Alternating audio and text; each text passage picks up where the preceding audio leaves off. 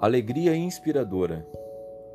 Alegrem-se no Senhor e exultem, vocês que são justos.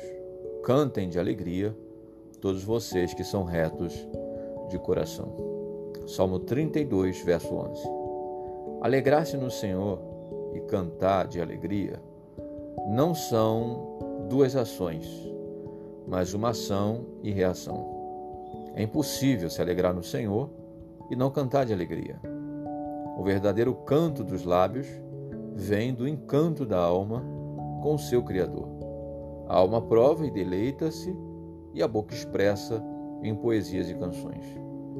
Esta não é apenas uma exortação para cantarmos músicas alegres.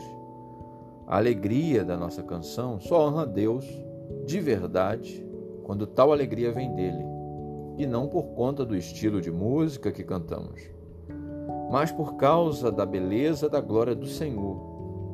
Ele é a maior e melhor inspiração daqueles que o louvam. Salmo 22, versículo 25.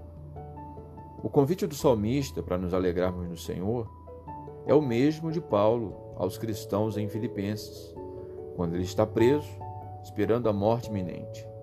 Finalmente, meus irmãos, alegrem no Senhor. Filipenses 4:1. A verdadeira e duradoura alegria não está nas coisas que Deus dá ou nas circunstâncias favoráveis que ele nos permite viver. A verdadeira e permanente alegria está em regozijar-se em Deus. Pois tudo passa, tudo muda, tudo perece, mas o Deus que nos convida e nos capacita pelo Espírito a alegrar-se nele permanece o mesmo para sempre.